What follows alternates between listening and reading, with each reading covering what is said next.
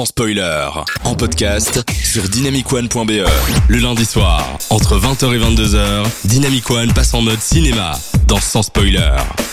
On est allé dans toutes les émotions ce soir et ça, ça fait plaisir. Vous êtes dans Sans spoiler sur Dynamic One et Théo va nous parler encore d'un film. Dis-nous Théo. Un bon film cette fois-ci. Mais non. Si. Waouh. Et pour avoir une valeur sûre, j'ai été chercher un film chez une valeur sûre, Darren Aronofsky. Euh, le film de 2006 qui s'appelle The Fountain avec Hugh Jackman, une valeur sûre aussi, et Rachel Weisz. Alors le concept du film ici, c'est qu'on va suivre trois histoires, trois histoires à trois époques bien éloignées. On va suivre dans la première un homme, un chercheur qui travaille dans une clinique sur un moyen de guérir le cancer.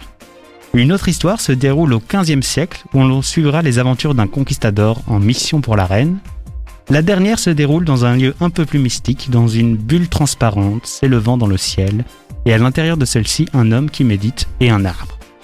Trois histoires donc bien différentes, avec trois quêtes aussi différentes les unes des autres, en tout cas semblant a priori différentes, mais elles seront bel et bien liées. Mais je préfère ne pas trop aller dans les détails parce que rien de tel que de découvrir au visionnage. D'une part, le film est construit, on peut dire, d'une manière un peu mystérieuse, où on est plongé dans chaque récit simultanément, sans forcément avoir les clés pour tout comprendre.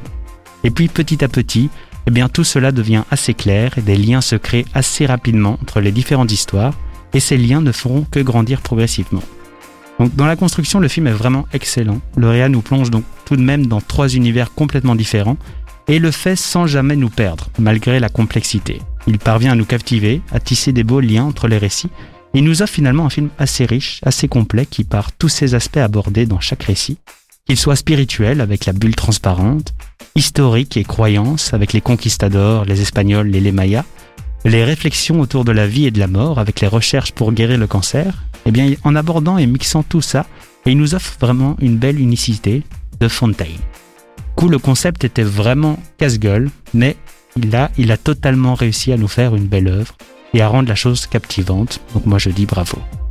J'ai une question du coup directement. Euh, donc en fait c'est un peu un film choral où donc les différents récits se, se croisent, il y a des thématiques en commun entre les récits. Mais est-ce que du coup, si c'est bien ça, est-ce que par rapport à Cloud Atlas, est-ce que c'est plus subtil, mieux connecté entre les histoires ou moins bien connecté? Qu'est-ce que t'en penses? Claude Atlas, je l'ai vu le début et je me suis endormi parce que j'étais pas prêt pour ça, mais j'ai très très envie de le revoir après avoir vu The Fountain parce que ça a l'air du même genre. J'avais la même remarque à faire. Les deux films, j'ai envie de les voir et, et quand t'en parles, je pensais aussi à Claude Atlas. Je suis très curieux. Claude Atlas qui a l'air d'être bien mindfuck. Hein. Bah Cloud Atlas, c'est pour le coup c'est des univers aussi différents. C'est pour ça que je pensais ça avec pas les mêmes époques et je me rappelle plus trop des transitions justement. Je me rappelle que j'avais pas trop retenu en fait quels étaient les liens directs, mais que c'était plutôt bien monté, mais les thématiques étaient pas trop liées. Alors, par exemple Babel qui est aussi un film choral. Ouais. Là pour le coup tout est connecté, parce que c'est la même unité de temps, donc tout se passe à la, la même année quoi. Mhm. Là, je pense qu'on est vraiment plus proche de Claude Atlas, même sans l'avoir vu, mais il me semble dans le résumé, on parle de. Mais il y a, y y plusieurs histoires, il y en a, pas, y en a plus que trois, j'ai Mhm. l'impression. Et je pense que c'est un peu plus mindfuck, là où dans The Fountain, ben, on parle de trois histoires complètement différentes, mais effectivement, elles sont assez liées dans les thématiques. Et les liens sont, euh, sont- enfin, on voit directement les liens, ils sont, ils sont pas cachés. Enfin, c'est, euh, disons qu'on on, qu'on comprend assez vite. Il y a une peut-être une part de mystère qui reste, mais euh, c'est tout. C'est un peu l'intrigue, mais c'est facile à regarder finalement. Et j'ai une autre question, du coup j'enchaîne, mais après je laisse la parole aux autres euh, animateurs. C'est toi l'animateur maintenant Je sais pas si tu as vu d'autres films de Aronofsky du coup, et si tu peux comparer dans l'ambiance, euh, est-ce que ça ressemble à du Aronofsky Ouais. classique ou pas trop euh Bah, j'ai vu Black Swan, qui est un de mes films préférés, Ah ouais, où j'ai vraiment eu un gros gros coup de cœur. Requiem for a Dream, où j'avais été un peu déçu parce qu'on l'avait parlé comme un film, euh, genre, on en avait trop parlé. Mhm. on, on en parle trop. Alors que Black Swan, pour moi, on- il est sous-côté finalement. Ouais, il est Et j'ai mal. vu hein. euh, Wrestler Trop. aussi. Traumatisant, mais pas mal. Ah, Wessler, il- oui. Wrestler. Bah, en fait, j'ai vu sa page Wikipédia et je me suis dit, ah, c'est lui qui a fait ça parce que, bah, en fait, ça, ça change complètement de registre avec Oui. The Wrestler. Enfin, c'est un film assez soft. Parce que Darren Aronofsky, c'est quand même, pour moi, c'est assez expérimental avec Black Swan et Requiem for a Dream. A quand même le côté compète. Je sais pas. Oui, c'est vrai, c'est vrai. Mais bon, là, je, je cherche, hein, je cherche, comme toi. euh, voilà, restons sur The Fountain où euh, là, effectivement, j'ai pas eu l'impression d'avoir. euh, Enfin, c'est assez différent de Black Swan et euh, Mhm. clairement.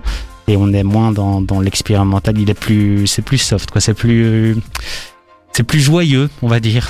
Ok. ok. Malgré, Et Aurélien Adrien, Ah, tu- moi, clairement, ça m'a donné envie de, de le regarder, hein, les trois univers. Ah, Je te le recommande vivement. Mais mieux que mieux que le premier que tu nous as vendu tout à l'heure. Euh, euh, c'est du même niveau. Non, je rigole. c'est du même niveau. Je vous ai bien eu. En fait, Vivarium, c'est le bon film. Parce que les réals c'est quand même pas du tout les mêmes. Mais ouais non. Va, mais c'est pas parce que le Réa n'a pas de nom que parfois on a des, des petites surprises. hein. C'est vrai.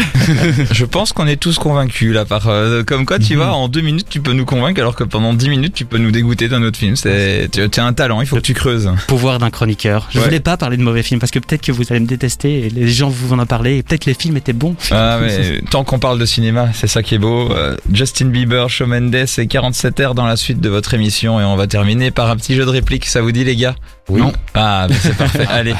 Ah, là, y a- Oui, j'ai- j'étais seul. J'ai cru avoir eu entendu un nom mais Non ça c'est FX qui a dit non. Ouais, c'est ça. Allez, on se retrouve juste après.